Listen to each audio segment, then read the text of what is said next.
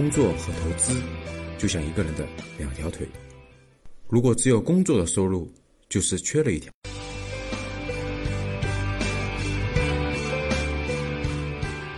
工作和投资就像一个人的两条腿，如果只有工作的收入，就是缺了一条。教室里的大多数还真是不愧是格局学员，在格局学习过的就如一样。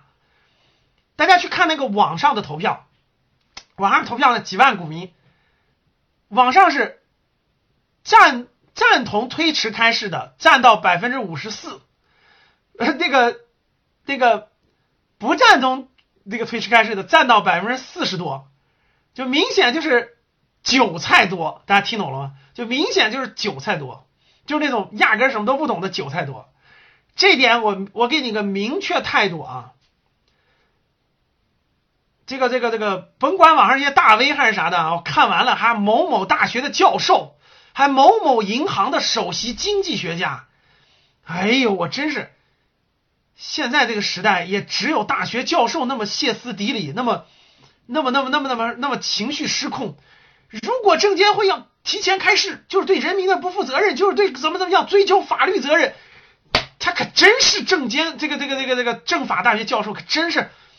无知加幼稚，真的是无知加幼稚。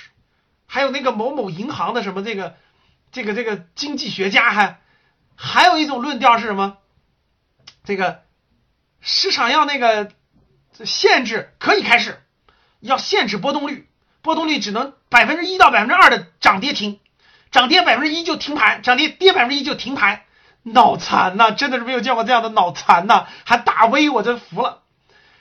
各位听好了，为啥不能延迟开始？有的人说了，外资不让延迟开市，延迟开市了，这个外资就不能进出了，然后就就会就会那个认为你国内资本市场不合国际规则了，这些都不是根本原因。根本原因是什么？各位听好了，市场是什么？我们。你想那个普通股民，他说是那个普通韭菜，说不要开市，他什么目的？他的意思是说，现在全民疫情都很紧张，你一开市就会大跌，大跌就有损失，所以你不要开是吧？大错特错了，这真的是大错特错了。市场是什么？资本市场是干什么的？大家知道，市场最重要的是流动性。听我说，我给你举例子你就明白了。听好了，通俗易懂的给你讲明白。市场最重要的是流动性。它的流动才是最关键的，锁死它反而是错的。你看好了，我们的目的是什么？对错的标准是什么？对错的标准是对经济的影响更小，有利于缓解，有利于经济的复苏，有利于不要让疫情对经济造成更大的损害。所以我们更需要流动性，不是锁死它。我举个例子你就明白了。听好，各位，教室里各位认真听好了啊。听好啊，比如说我最近你们看一个新闻没有？就是那个西贝莜面村，大家知道吗？或者九毛九，就是餐饮企业，餐饮行业大家知道吧？这不是诚信问题，也不是游戏规则问题。听好了，你们我讲完这个案例，你就理解了流动性的重要性和逻辑。餐饮行业大家知道吧？最近餐饮行业都关门了，大家知道吧？非典时候也都关门了，餐饮行业是不是关门了？所以最近有个新闻，就是那个。呃，西贝莜面村的老板，西北莜面村老板就说：“我们公司账上的钱加上我贷款，我只能给员工发三个月工资。”西北莜面村有两万员工，有两万员工，各位听好了，有两万员工。他说：“如果我加上我的账上账上的现金，加上那个银行的贷款，我只能给员工发三个月工资。如果这个疫情超过三个月，我就倒闭了。”我问大家。如果你是西北莜面村的老板，你会怎么做？你仔细想想，你会怎么做？西贝莜面村，它除了有现金资产，除了银行贷款以外，它是没有钱了。但是老板有没有钱？老板有钱，但不是钱，是资产。能听懂吗？西贝莜面村的老板，他他过去赚了这么多钱，他口袋里有没有钱？他有钱，他身价好几个亿，但是那些钱不是现金，他买成房子，买成股票了。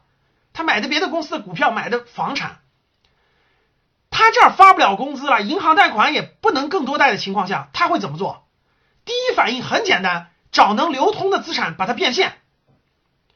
我先讲，我先讲房子的例子，你就理解了。你看，如果他北京有十套房，他北京有十套房，他为了救他的企业，因为这个企业正常运转能赚，未来才能赚更多的钱。那个房子是死的，公司是活的。他在北京要卖一套五百万的房子，市场价五百万，但是现在这种紧急情况下，他能卖五百万吗？大家想想，我问大家，他会卖五百万吗？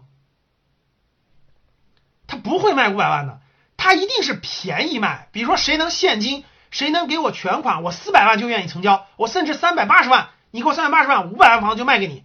我拿这个钱要去什么？要去保我的整个公司，这个公司。那我问大家，如果不让交易房产了，如果把房产市场封死了，好吗？我想卖房子卖不出去，别人想四百万买买不进来，我根本就救不活这个企业，救不活这个企业。我是餐饮龙头啊，我是餐饮龙头，我有两万员工，如果我救不活，我无法救，两万人就失业了，这个企业龙头就倒闭了。我现在问你。是这个的损失大，对经济的冲击大，还是这个市场流通不流通的对它影响大？好了，今天的节目就到这里吧。如果你想系统学习财商知识，提升自己的理财能力，领取免费学习的课件，请添加格局班主任。大家加一下葛老师的微信，微信号是五幺五八八六六二幺。我们下期见。